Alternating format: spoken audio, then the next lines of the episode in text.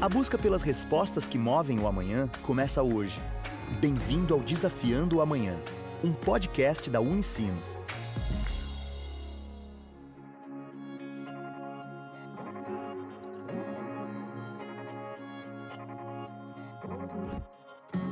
Olá!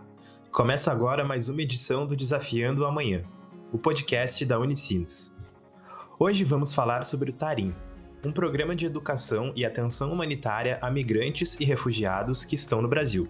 Entre os principais objetivos do projeto está o acolhimento por meio de ações de ensino, pesquisa e extensão da Unicinos. Tarim é o nome de uma ave que possui penas avermelhadas e é comum na América Latina. Por se deslocar e procurar sempre por novos lugares e abrigos, essa metáfora foi feita para representar o comportamento dos migrantes.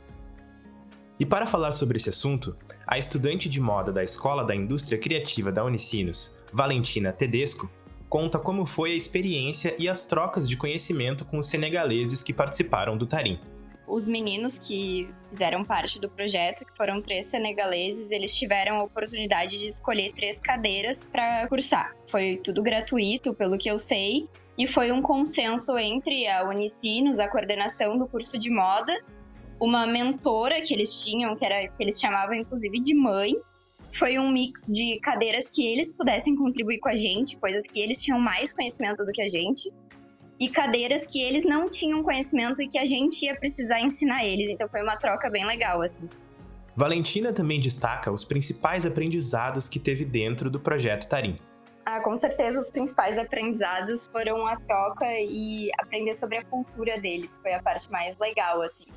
Uh, eles falavam sobre coisas diversas nas aulas da cultura, sobre o significado dos nomes, porque a pronúncia dos nomes deles já era difícil, né? Então, eles nos explicavam o que, que, que, que dizia cada nome, explicaram sobre a cultura de que os homens aprendem a costurar e não as mulheres. Com certeza também a parte deles estarem muito abertos a aprender com a gente, assim, eles realmente prestarem atenção quando um, aluno estava explicando para eles sobre alguma coisa e não só quando um professor estava explicando. Eles realmente demonstravam interesse no, no processo, assim.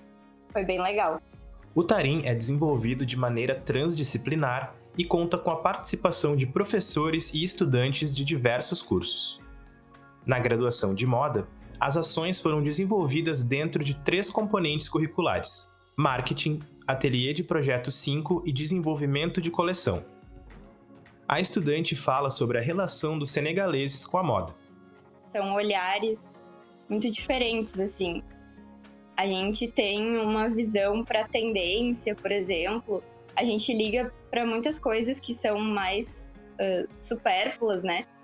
Em relação à moda, e eles ligam muito para uma coisa cultural. Para eles, o que importa é a questão da estampa deles. Eles não têm tanto esse olhar para o que é da moda ou não é. Para eles, o que importa é a modelagem, ficar bonita, aquela peça, vestir bem e destacar a cultura deles, as estamparias, as cores, trazer essa alegria que eles têm. Então, eu acho que essa questão da imigração deles é, é muito importante e além de que a moda, né, é um, tá na cultura deles, eles sabem costurar muito bem, eles dominam muito isso.